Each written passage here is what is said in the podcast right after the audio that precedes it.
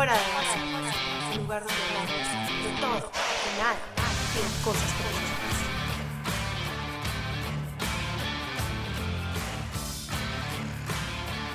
Hola queridos amigos de Fuera de Base, feliz miércoles, yo soy Elisa Londoño.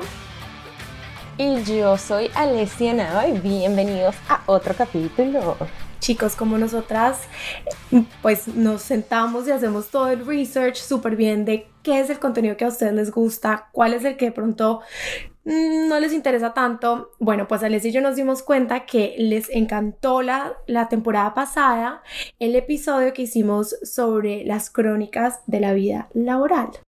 Entonces, por eso decidimos hacer este segundo episodio que también hace referencia a la vida laboral. 100%, pero bueno, antes de empezar quería darle un disclaimer a todos que ahorita en este momento y también para él tengo toda mi familia de Venezuela en mi casa. Entonces si llegan a ver ruidos durante esta hora, alesias y cosas, tengo mi abuela, mis dos tías, mi mamá y ellos no, no importa cuánto se los digan, no entienden que estoy grabando y eso es todo mi disclaimer. Bueno, my friend, it is what it is. O sea, hacemos lo que se puede con lo que tenemos. Yo quería abrir este episodio con la pregunta del millón. ¿Qué pasó con el trabajo de Alexia? porque yo nunca lo conté. A mí me da mucha risa porque yo hago el capítulo de Crónicas Laboral con Eli y me acuerdo perfecto que yo dije, amo mi trabajo de ahora, ahora estoy demasiado feliz, estable, tal. Bueno, saco ese capítulo al aire y ahí mismo, y cuando les digo ahí mismo es como al mes, dos meses, pasa el coronavirus y en, como se dice en inglés, they lay me off, que es que me despiden. Eh, porque mi compañía obviamente tipo ya no me podía pagar, se va la compañía a la fruta y despiden a 50 personas y despiden a Lesita y yo nunca se los conté. Ahora quiero contarles bien de que esta despedida fue la más traumática que yo tenía en mi vida y yo al principio estaba como un poquito, ¿cómo se llama? no quería contarla porque estaba no, avergonzada y sobre todo dolida, y es por, pero luego dije como que, o sea, más bien todos nuestros cuentos de crónicas de la oral es siempre ser real con las cosas que pasan y que les van a pasar a todos cuando estamos trabajando. Yo creo que no soy la única que en el COVID se quedó sin trabajo. Pero obviamente a mí lo que me traumatizó, que me parece así que, bueno, digamos que es como tragicomedia, es que aquí en, en, en, en Estados Unidos te despiden horrible. O sea, teníamos un meeting a las 2 de la tarde y yo estaba lista para conectarme en el meeting y a la 1 y 40 me llama la de HR y me dice que así, pero sin nada, sin decirme nada. Mira, no hay manera bonita de decirte esto. Este, en este momento se acaba de terminar tu contrato, estás fuera de todos los emails, fuera del grupo, fuera de todo, eh, te mandamos las cosas por caja a tu casa, bueno, chao, Pat, y me colgó, y en ese mismo momento la computadora, en lo que está trabajando, los emails, el Zoom meeting, meeting, se me salió todo la computadora automáticamente, o sea, ni que me despidiera de, mi, de la gente con la que llevaba trabajando un año, que nada, o sea, una cosa súper cruel. Obviamente, esa persona que hace esos despidos tuvo que hacer en un día 55 despidos y yo creo que ya estaba con la sangre fría, pero para uno que te digan de esa manera y te manden las vainas a tu casa, fue el traumático, o sea, yo lloré como por tres días. No, obvio, obvio, yo eso, eso lo entiendo. Y a mí lo que más me impacta es que muchas de las personas que tienen que pasar por algo así em, sienten muchísima vergüenza de, pucha, yo no soy lo suficientemente talentoso en mi trabajo, no soy bueno, como que no tengo buen rendimiento. Em, no sé, como que no voy a lograr ya nada después de mi vida porque me echaron de este trabajo. Entonces, y bueno, y la verdad es que aunque hay ciertas ocasiones en que puede que ese sí sea el caso, de, pronto que la persona no es la mejor para el trabajo. Eh, en muchos casos no, no despiden a las personas por eso, las despiden, por ejemplo, en tu caso, pues estamos en medio de una pandemia, no, tenían, presupuesto, o sea, como hay, siempre hay otras cosas eh, que pasan y que hay, o sea, que hay más allá de que simplemente una persona no sea lo suficientemente buena para un trabajo. Entonces. Sí, pero igual siempre uno se llena de dudas. Y me pasó que el primer mes me, me demasiado duro. Porque obviamente mi compañía sí votaron, imagínate ¿cómo será que votaron a 55 personas, no tenían dinero ya para pagarnos y a las que no votaron les bajaron el sueldo a la mitad? Ilimitadamente el sueldo la mitad, o sea, tenían un problema de, de, dinero grave e igual yo me sentí mal y dije como que, ay, pero ¿por qué dejaron a fulanita en vez de a mí? ¿Será que fulanita lo hacía mejor? y, en verdad tú no sabes todos los factores que hay, al final tipo tuvieron que agarrar a dos personas por equipo, fulanita llevaba más años que yo, o quién sabe, a fulanita tal vez le pagaban distinto a mí, o sea, uno nunca sabe en verdad los factores y más en medio de una pandemia, entonces uno tiene que como que a toda la gente que nos, me esté escuchando le haya pasado esto, obviamente yo entiendo su dolor, de pasé dos meses dándome duro, que seguro era yo y no, y no la pandemia, que en verdad no, no es así. Claro, exactamente, ¿no? Y a mí me parece que ese es un muy buen, un muy buen punto con el cual abrir esta conversación que vamos a tener eh, pues el día de hoy. Entonces, como tú lo dijiste, la vida laboral pues no es fácil.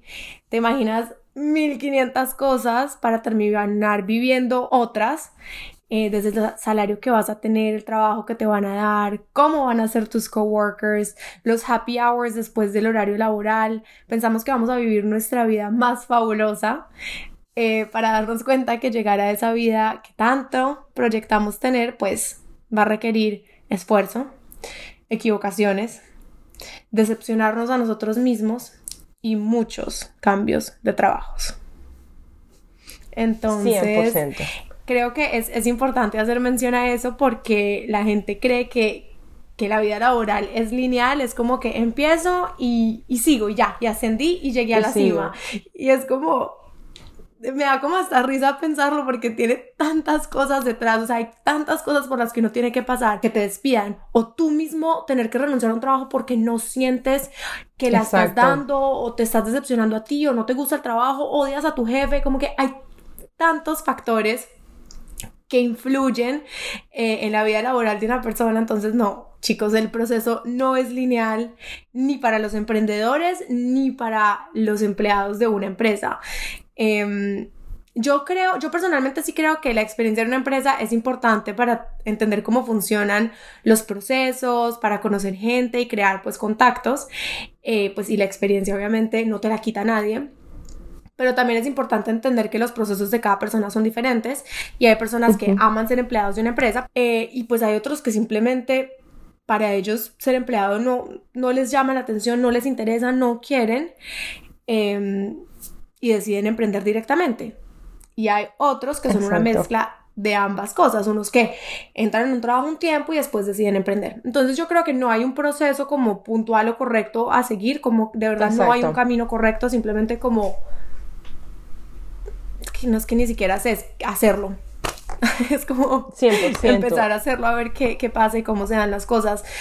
Pero sí. Igual, igual sí quería decir que tengo una amiga pues ella estudió una carrera, la terminó y ahorita empezó a estudiar otra porque no le gustó y ella se siente muy frustrada porque dice, no, que ya yo tengo eh, tantos años y yo veo mis amigos trabajando y yo no he terminado esta carrera y también lo digo, también es lo mismo con eso, o sea, como que el proceso laboral de cada quien es distinto y si tú ahorita sigues estudiando o sigues en el máster no tienes por qué compararte con el que ya está trabajando, como que a cada quien le van a llegar las cosas en su momento y es como que de nada te sirve trabajar por trabajar si eso no es lo que te gusta. De acuerdo. Entonces, como que, o sea, te tarde graduarte 300 años, a, te tarde uno, men, cada quien va a tener su, su manera de, de ir por ahí. No compararse con los amigos es muy difícil.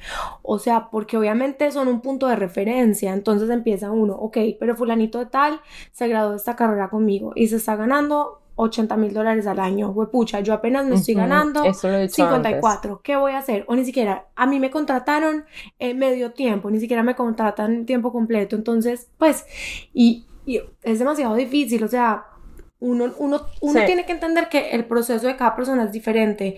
A mí también me frustra muchas veces también que, pucha, yo sigo haciendo mi maestría, veo que mis otros amigos están trabajando y ya que me faltan seis meses para tener o sea, para entrar otra vez a esa vida laboral completa de entrar en una empresa, lo digo como que ah, yo todo lo que me comparé y todo lo que añoré es y como ya que me toca otra vez empezar a aplicar, como que lo voy a hacer, pero es un proceso tedioso y lo voy a hacer porque quiero la experiencia y lo voy a hacer porque me parece importante, pero que sea lo que yo quiero hacer a largo plazo es una cosa muy diferente. O sea, yo sé que yo entro en una empresa, me quedo ahí dos años, tres años y me voy, porque obviamente yo me proyecto proyectando.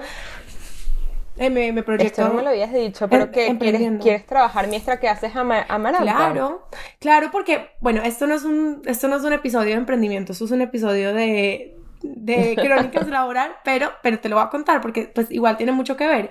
Em, claro, porque cuando uno empieza a emprender, la regla número uno que te dicen es, si usted absolutamente no necesita sacarle plata, o sea, de, de las ganancias de su empresa, no lo haga. O sea, no lo haga a menos de que sea sumamente necesario.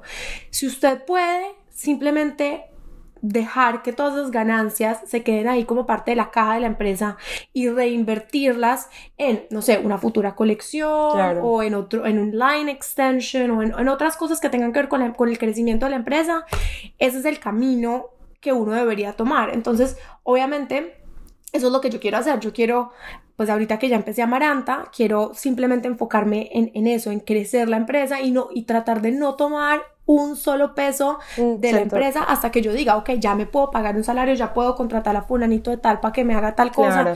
Pero en este momento que es, es, es importante porque es, es el proceso de la semilla, o sea, como que estoy cultivando lo que va a florecer más adelante, pues si no me gustaría eh, tomar los fondos. Entonces, ¿qué, ¿qué, pasa? Que pues evidentemente me quiero destetar de mis papás y, me y pues tengo que encontrar un trabajo. O sea, no tengo que, pero quiero encontrar un trabajo, también por mí, pues como por, por espabilarme. No, sí, 100%, 100%. Yo, yo te entiendo porque yo más bien por no estar tomando, yo no he tomado nada de lo que empecé con mi empresa exactamente para meterlo, pero eso me ha hecho que entonces ahora estoy viviendo con mis papás porque no me puedo pagar una renta ahorita. Pero bueno, yo, yo lo quise así porque quería reinvertir todo mi dinero. Pero bueno, cambiando el tema, tengo varias seguidoras que me quisieron contar sus tragicomedias en la vida laboral para que nos reamos y compartamos las experiencias reales de unas personas como nosotras. Entonces, Eli, le pongo aquí play. Bueno, nada, la, he tenido varias experiencias laborales un poco traumáticas, pero yo creo que sin duda la más fuerte de todas fue cuando estaba trabajando en Nueva York en una firma super cool de moda de Giorgio Armani en la parte de merchandising y nada, este resulta ser que eh, tenía OPT, que es mi permiso de trabajo, y se supone que yo avisaba que terminaba un día viernes primero, ponte un ejemplo. Y resulta ser que, no sé si la gente de recursos humanos este, se equivocó o no, pero cuando yo llegué a mi puesto de trabajo, el primero, o sea, que era mi último día, ya estaba sentada mi reemplazo. O sea, yo conocí a mi reemplazo y le tuve que decir, hola, ¿cómo estás? ¿Estás en mi puesto? Pero resulta ser que no era mi puesto, porque habían como que reseteado la computadora y todo el usuario y nada, ya no, ya no estaba, ya no decía Hey María, decía Hey Camila, por ejemplo. Entonces nada, me costó enfrentar a mi reemplazo y conocerla y nada. Pero después ese día mis jefas me, me sacaron a comer, se despidieron de mí y eso fue chévere, pero fue como que wow, un poco duro. Otra de las experiencias, eh, que es menos leve que la primera, fue que estaba en, haciendo una pasantía en Carolina Herrera y mi coworker, gracias a Dios, era de Salvador y era demasiado pana. Eh, y ella era mi coworker y hacíamos todo juntas, todo hasta tarde juntas, todo. Y resulta ser que nuestra jefa gringa nos explicaba todo. Y después cuando nos explicaba todo, obviamente mi compañera y yo hablamos en español para verificar lo que teníamos que hacer. Y resulta ser que siempre hablamos en español hasta que un día mi jefa se arrechó y se puso demasiado brava y dijo, no entiendo por qué están hablando mal de mí en español es como que, amiga, qué insegura, no estamos hablando de ti. Y nada, no fue cuando nos despedimos de ella después de tres meses de trabajo intenso, ni siquiera un detallito, ni un thank you card, nada. Fue como que, ah, ok, that's all. Tipo, The Devil Wears Prada. Sí, ok. El primero, ¿qué le pasa a la gente de recursos humanos? O sea, por eso hay una sección específica que es recursos humanos, que es para ayudar esa transición que es difícil. Como, de verdad, que poco tacto, o sea, ¿qué les pasa? Está muy parecido a lo tuyo. Bueno, chao, ya no puedes entrar a la, a la plataforma, te, kicks you out, o sea. Sí, sí, sí, y que a un meeting que yo iba a atender en dos minutos y que, mira, ya no eras parte del meeting porque estás despedida, bye, bye, vete la mierda. Exacto, o sea, este, este voice note está como exactamente pues, muy similar, o sea, que ya Yo creo que hasta peor porque es que ella llegó en físico y en físico alguien estaba sentado su puesto y vaina, y, prácticamente ella fue y le dijo a, recursos humanos, porque ella me lo ha contado antes, y, le dijeron como que, bueno, no, agarra tus cosas y vete. Claro, o sea, yo creo que una cosa es que estuvieran tratando que le dijeran como que, mira, nos gustaría que entrenaras a, la persona que va a asumir tu cargo, eso es una cosa diferente, pero así como out of the blue y como llegar y una persona ya sentada en tu puesto me parece ofensivo. Me parece ofensivo, exacto. Es como que para qué vine yo entonces. Exacto. Y, el segundo, em, me parece que la entiendo porque, o sea, nosotros hablamos en español todo el tiempo, pero pues imagínate que si tú eres jefa y estás explicándole a alguien algo que hable alemán y, se ponen ellos dos ahí en alemán a hablar y todo el tiempo, como que obviamente uno no, pues si es una cosa común, eso no es tan nice porque uno no entiende lo que están diciendo. Sí, aunque bueno, yo sí te voy a decir que en una de mis experiencias en, cuando estaba en Pearl Guru, tenía unas niñitas que eran de Tokio y ellas se hablaban siempre en japonés y a mí no me molestaba, pero era a mí, a mi persona, cuando se hablaban entre ellas, o sea, obviamente si yo estaba ahí y no me tomaban en cuenta, chimbo chimbo. Pero cuando ya están dos solas, o sea, no entiendo qué te importaría, pero, pero mira, este, eh, trabajas en el idioma que trabajas, al final. Y bueno, el último voice note. Bueno, una vez también, como que una jefa la tenía agarrada conmigo en un, en un trabajo reciente y me, me decía, o sea, después de yo tener ya un máster encima, años de experiencia, la agarró conmigo y me decía, Marilyn, ¿me puedes traer estos cafecitos tan divinos que tú haces? Todos los días. O me decía, o me decía, cuando yo te digo algo, tú dejas de hacer todo lo que estás haciendo inmediatamente y lo haces. Y es como que, bro, o sea, no sabía que tenía una mamá también en el trabajo. Pero bueno, yo creo que todo hay que tomarlo con paciencia, todo es aprendizaje, las cosas buenas y las cosas malas y nada. Todo, todo queda, y ahorita menos mal que sonrisas. No, pues a ella lo que le pasó fue que la cogieron y la volvieron a sentar en la guardería. La volvieron a sentar en la guardería. Ella tiene un cuento que no me lo mandó esta vez, pero que ella me lo contó y yo se lo voy a contar porque era esa misma jefa, que ella un día la, eh, la, jefa le, le, pidió que le inscribiera en algo. No me acuerdo cómo era bien, no sé, pero era en algo que ella necesitaba la cédula de la jefa, algo que la jefa le pidió que hiciera. Entonces ella va y le dice, mira, ya te inscribí, solo falta tu cédula, tu número de cédula, ¿me lo das? Y que la tipa se volteó y le dijo así, 54328, y se fue. Marico, tipo, qué, qué, mala persona, y que 234 se fue, así. ni, ni que no la dejó ni anotar, no nada, y, o sea... ¿Y ya sigue con esa jefa? No, ella no está trabajando con, con, con esas personas, gracias a Dios, y... Porque una cosa súper clave que yo la he leído y siempre me queda resonando es que las personas no renuncian a un trabajo, renuncian es a un jefe. Y yo creo que eso es demasiado cierto. El jefe puede ser que tú, que un, un jefe puede hacer que tú ames 100% tu trabajo o lo odies con cada centímetro de tu ser. Y eso me recuerda a una amiga también es brillante, o sea, ella es de verdad una persona supremamente inteligente. Y en estos días estaba hablando con ella y me contó que ella estaba en, un trabajo y el jefe era tan micromanager, o sea, siempre estaba tan encima de ella que no la dejaba hacer nada, no la dejaba como build up relationships con los clientes, nada, que la hizo empezar a dudar un montón como de, pucha, ¿será que yo no soy tan buena? Como, y si este man me está micromanaging es porque lo necesito, como que la puso a dudar un montón de las habilidades que ella tenía y a mí me impactó muchísimo que ella me dijera eso porque obviamente yo la veo con otros ojos, la, la veo tesa. la veo súper tesa, la veo súper inteligente, como de verdad una crack en lo que hace y, y, que ella me dijera que ella se sintió así, para mí fue como que wow, o sea, no, nunca me lo hubiera imaginado. Entonces, son sentimientos que cualquier, por, por los cuales cualquier persona podría pasar, pues porque son sentimientos horribles, o sea, y, y, pueden ser muchas veces generados por, por tu jefe.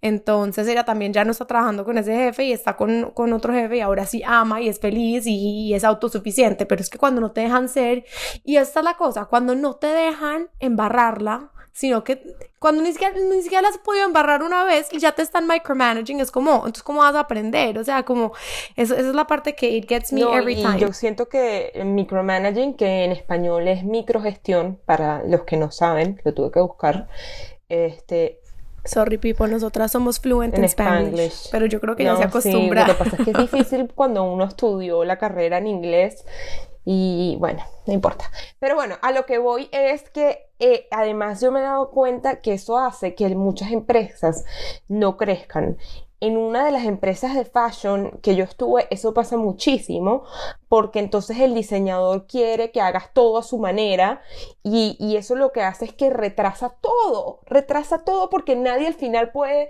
él quiere dar el, el approval hasta cuando mueven el lápiz y eso es uno de los errores más grandes en el crecimiento de una empresa. Tú cuando contratas a alguien, si ya lo contrataste, viste su portafolio, viste sus capacidades, es porque confías en que sepas el trabajo. Eso no significa que puedes manage porque todavía tienes que gestionar, pero, pero tienes que dejar que la... No puede ser que yo no, yo no pueda mover un lápiz sin decirle, o sea, como que la idea es que tú hagas todo tu trabajo y una vez a la semana le muestres lo que llevas y haya unos comentarios de, ok, cambia esto, haz esto, vámonos por esta dirección, no moviste el lápiz, así no lo muevas, o sea, así nadie Exacto, puede trabajar. O sea, es que una cosa es feedback, una cosa es feedback eh, que es retroalimentación y otra cosa muy diferente es que no te dejen ni siquiera pensar, o sea, eso ya ahí sí complicada la y cosa. Además que uno tiene que entender que todo el mundo, nadie va a hacer las cosas iguales a ti.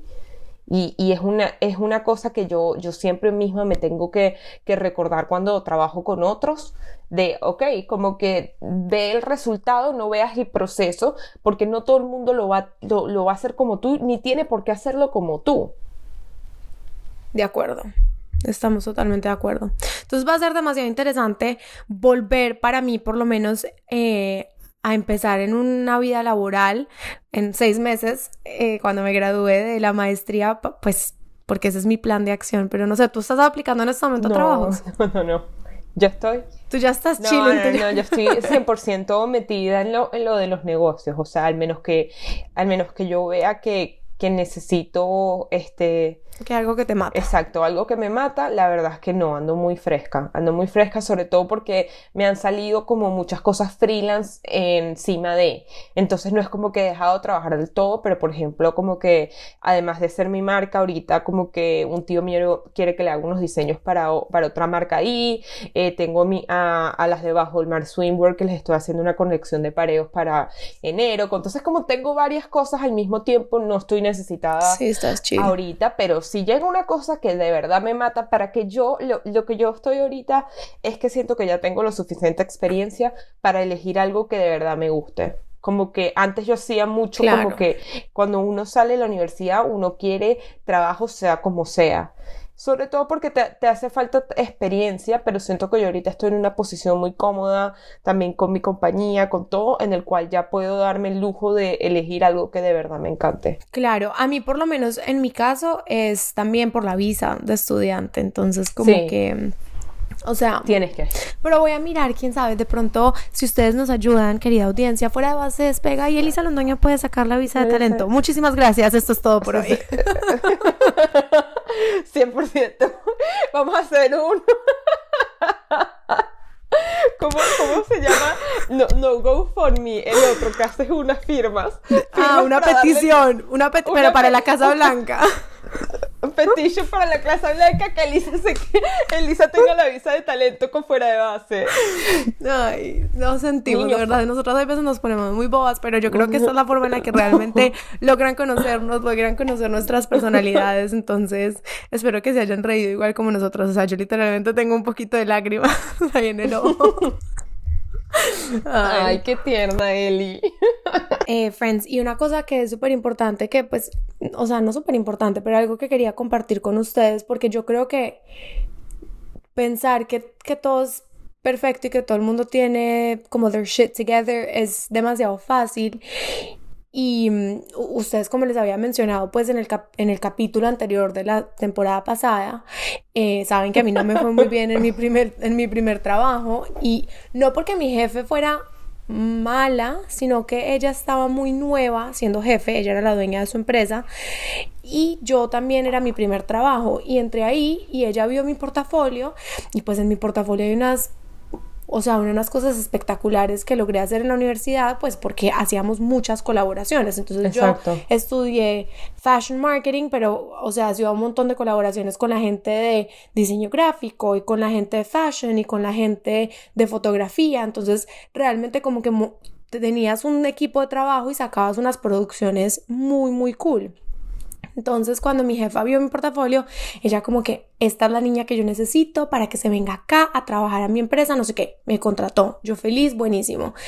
Y ella quería que yo le que yo produciera para su, para su empresa eh, estas, estas, eh, estas publicidades que fueran y muy parecidas a lo que yo hacía en la universidad, pero pues no me estaba dando nada de presupuesto. Me decía como que no, el presupuesto es eh, como para dos meses es como tres mil dólares, pero ella quería que sacáramos video, que sacáramos fotos, que sacáramos cosas para Instagram, o sea, quería Exacto, demasiadas pues, que fuese, cosas. pues sí, las propagandas de Gucci, a ese nivel. Claro, que, que fuera perfecto, pero entonces daba tres mil dólares, pero entonces quería que, por ejemplo, las modelos trabajaran time for print, que es como tú trabajas gratis y nosotros te damos, como ella tenía como 50 mil seguidores en ese momento en Instagram, en, en su página, era como tú trabajas gratis, nos modelas gratis, te regalamos las prendas que modeles y encima de eso, cuando pongamos un post contigo en, en nuestro Instagram, te tagueamos y eso te da, te da a ti como visibilidad.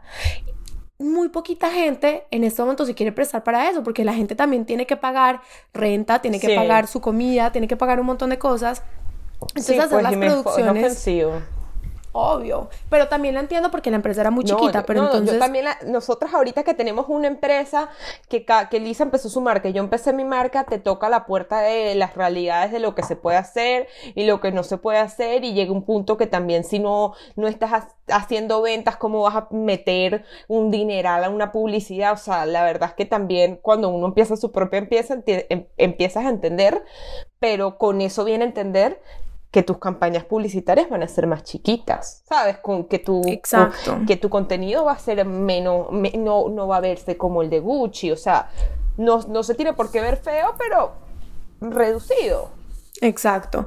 Y pues realmente en Nueva York con 3 mil dólares no haces mucho, solamente el booking de un estudio te cuesta 1500.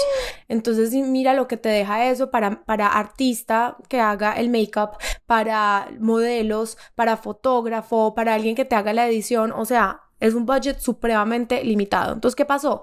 Que ella tenía estas expectativas, pero el budget era muy apretado y obviamente yo no estaba performing de la manera que yo quería porque no tenía, primero, era mi primer trabajo, o sea, tampoco era que yo tuviera así pues la, la experiencia, yo iba todos los días al trabajo y era como desesperada, como angustiada porque yo decía como que no quiero estar acá, no estoy haciendo nada, no estoy aprendiendo nada, solamente los días que yo era muy feliz eran los días que lográbamos organizar photoshoots y como que era photoshoot todo el día, entonces a mí me gustaba mucho eso porque podía ser como ser, o sea, podía ser muy creativa, pero aparte de eso, sí era como una angustia constante de que yo no me sentía que estuviera haciendo las cosas bien. Y en este caso era por todo lo contrario, porque mi jefa no me estaba dando unos guidelines claros de qué era lo que ella esperaba del trabajo, de los, los parámetros para trabajar, como que no, no teníamos un plan de trabajo, simplemente era como winging it cada día. Obviamente yo me empecé a sentir supremamente mal, se me bajó un montón el autoestima cuando yo renuncié porque ya no podía más después de cuatro meses, o sea, me sentía como que no estaba haciendo absolutamente nada con mi tiempo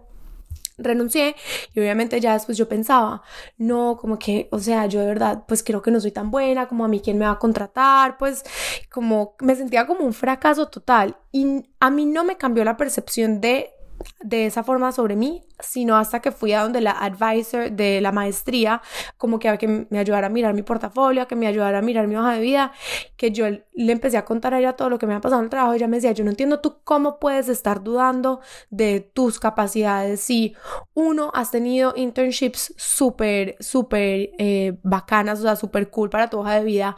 Dos, tienes unos proyectos muy cool en tu portafolio. Tres, o sea, estás montando tu propia empresa y has hecho todo esto desde cero, que eso implica aprender demasiadas cosas diferentes, o sea, estás quedando con unos skill sets demasiado, con un rango de skill sets demasiado amplio, eh, ¿cómo te puedes sentir que tú no vas a ser lo suficientemente buena para un trabajo?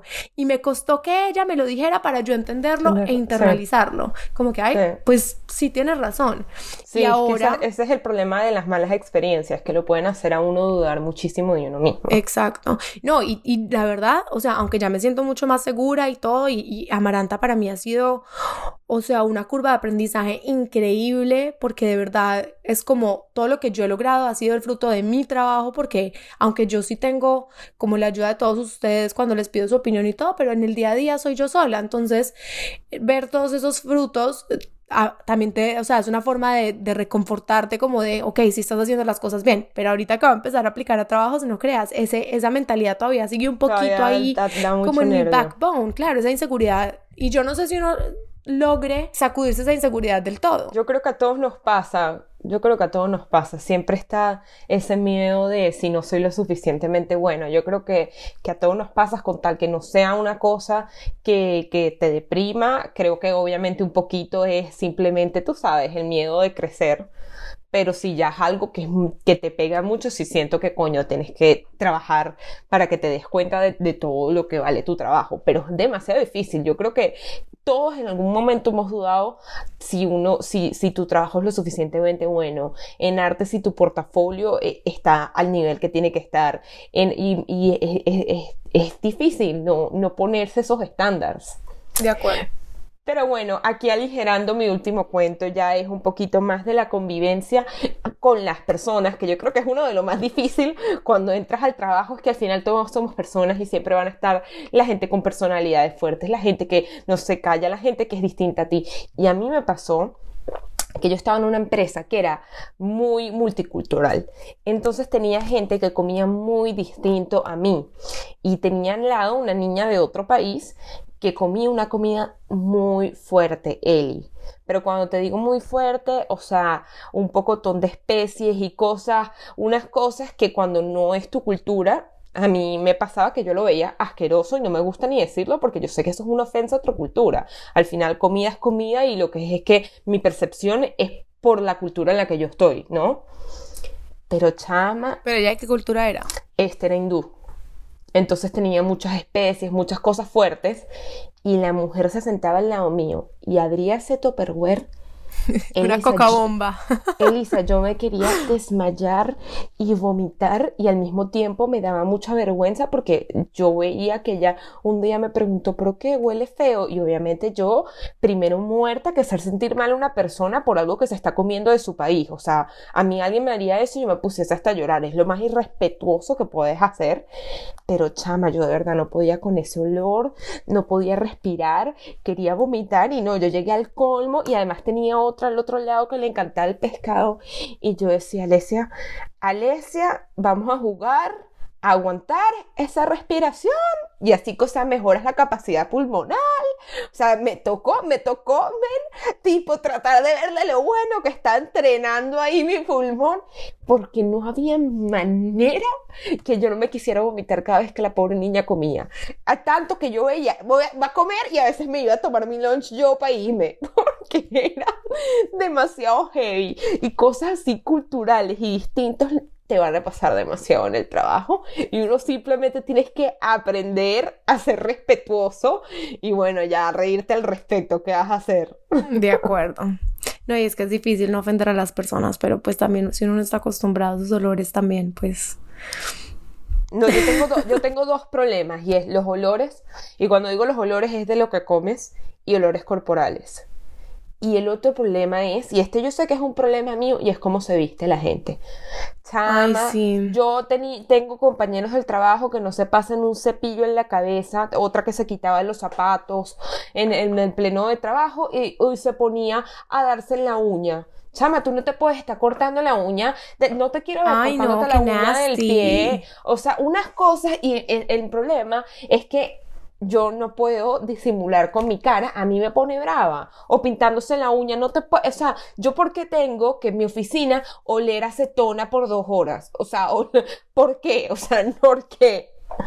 No, o, o por qué te vienes en cholas. Tú no puedes venir en cholas y shorts como si vas a la playa al trabajo. Menos mal que yo no era la jefa de ese lugar, porque yo hubiese, yo hubiese puesto a todo. Hubieras puesto orden. Yo hubiese dicho, hermano, este es un cepillo, se me lo pasan todos los días, aquí hay unos zapaticos cerrados y las uñas se hacen en la casa. Váyalo. Y pescado, aquí no se calienta pescado. Alesia. Oh my God. No, pero eh, lo que pasa es que también cuando uno vive en una ciudad como esta, que es un melting pot y también tiene Sí, tantas sí, culturas, te toca ser súper como comprensivo de esas cosas. Sobre todo que, que en, en Nueva York todo el mundo se ofende y entonces ya cada rato en mi, en mi compañía, a cada rato había un problema que alguien acusó a alguien en- en- con, con re- recursos HR. humanos. que, me, eh, que me dijo que tenía el lacito acá y va y lo acusa. Que me dijo, entonces yo creo que ya estaban en un punto de, si ella se quiere pintar las uñas, que se pinte las uñas. Que estaban ya en un punto que, ah, mira, si tú haces tu trabajo, lo que te dé la gana. Oh my God, qué risa. Bueno, pero que todas estas experiencias nos sirvan de aprendizaje. 100%. ¿Y qué hacemos? ¿Vamos para el consultorio? Nos vamos para el consultorio.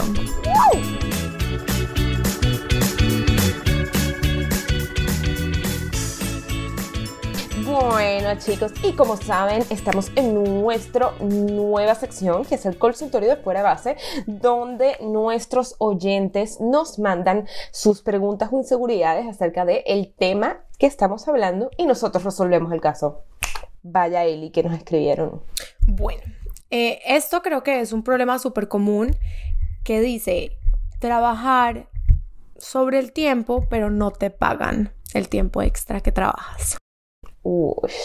Eso es un tema complicado porque muchas empresas lo hacen. Bueno, a mí me parece que en ese caso, de- dependiendo, o sea, si, si yo creo que tú tienes una muy buena paga y está haciendo, eh, de alguna forma tu contrato te está complementando esas horas extra, bueno, pero si no, si te parece que, que tu paga no está proporcional a la hora de, de trabajar, yo sé que da mucho miedo, o sea, uy, es una conversación incómoda, pero me parece que, que es algo que se lo tienes que, que presentar a tu jefe o a tus recursos humanos. Este, una manera inteligente de hacerlo es como que eh, tengas claro que cuentes por un tiempo todas esas horas extra y digas con argumento, mira, eh, las últimas semanas he trabajado mm, 70 horas a la semana y esta estoy siendo complementada nada más por 50. Este, me parece que si voy a estar teniendo estas 30 horas extra, debería, deberían ser complementadas. O sea, De acuerdo. algo Y eso es parte de saber, de saber tu valor, ¿no? Know your worth, Sí. people. O sea, esas conversaciones, lo peor que puede pasar es que te digan que no. Pero si no preguntas, nunca vas a saber la respuesta. A lo mejor te dicen, a lo mejor te dicen que sí. Entonces nuestra recomendación, Y- y la, la mayoría de las veces llegan por lo menos a un intermedio. exacto. Entonces nuestra recomendación Entonces, es preguntar. exactamente. Muy bien. Eh, bueno, la segunda, que creo que con esta te puedes sentir muy identificada tú, esta es eh, como diseñador, cómo lidiar con los cambios y ediciones que hay. A veces son eternos. Dios mío, este es un error que siempre cometo una y otra vez porque me encanta no aprender, al parecer. Y es cuando te den un trabajo de freelance, no se te olvide decir desde el momento uno cuántas revisiones vas a hacer. Siempre se me olvida hacer esto y me pasó el otro día con una, una señora que le estaba haciendo un- unos prints que las revisiones fueron eternas a tal punto que ya el dinero que ella me había pagado simplemente no tenía valor, porque pues si tú me pagaste por 200 dólares por un print, vamos a ponerlo así, y yo trabajé tres semanas en el print, es como si me hubieses literalmente pagado nada más por una semana de trabajo y yo terminé trabajando tres. Y me pasó, pero me pasó hace nada. Y fue por no haber puesto claro y raspado cuántas veces iba a hacer revisiones. Entonces, de ahora en adelante, cuando me llega un proyecto, lo primero que digo es, este proyecto voy a hacerte tal, tal proceso y luego que esté terminado hago tres revisiones, muchas gracias y listo. Entonces, sí, y, si no, y si no, por cada revisión extra. Y si no, por cada revisión extra, cobro tanta plata. Exactamente. Eso sí, eso sí me este, parece importante. Yo, yo, le recomendaría a toda la gente que tengan freelance, lo que sea, lo que de arte, es que siempre tengas un contratito hecho y mandarlo en el momento que te llega el trabajo, ok, firma acá. Y ahí vas a poner cuántos tu extra si te, si te apuran, cuántos tu extra de revisiones y todo. Exacto. Bueno, esta siguiente pregunta, y con esta me siento muy identificada yo. ¿Cómo hago para no distraerme con proyectos personales mientras trabajo en mi day job?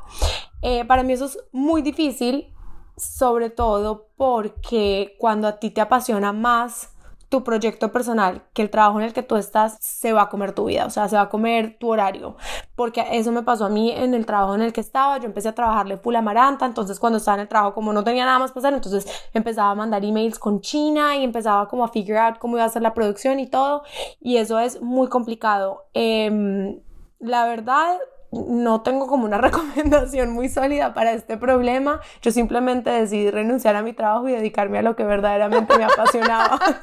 y que no se chamar, yo renuncié. o sea, mi este, recomendación es que renuncien. Mi, recomendación es la siguiente. Si puedes lograr vivir de tu proyecto personal, y te das cuenta que, que, eso es lo que más te apasiona, no tengas miedo en tomar el step y seguirlo tomando tus precauciones este, monetarias, pero yo creo que algo te está queriendo decir la vida si, si te interesa más tu proyecto personal. De acuerdo.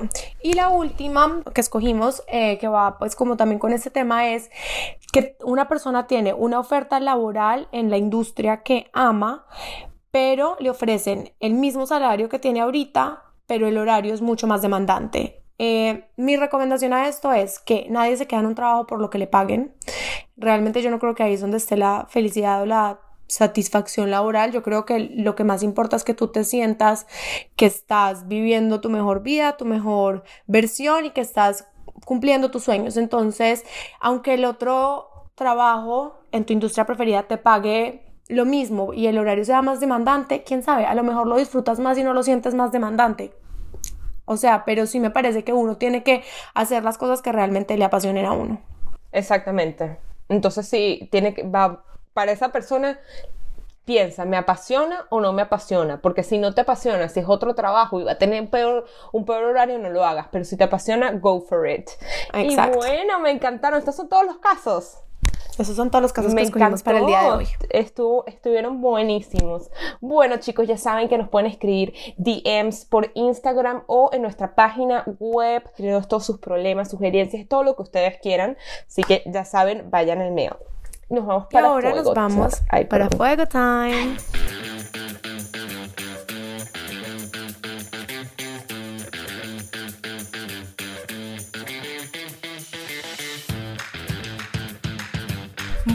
Bueno, chicos, ya estamos terminando el episodio de hoy, pero saben que como siempre nos encanta terminar esto con fuego también para que todos terminemos con la mejor energía posible, para relajarnos un poquito, reírnos, distraernos y todas las cosas buenas de la vida. Entonces, para el episodio del día de hoy planeamos un ¿qué prefieres?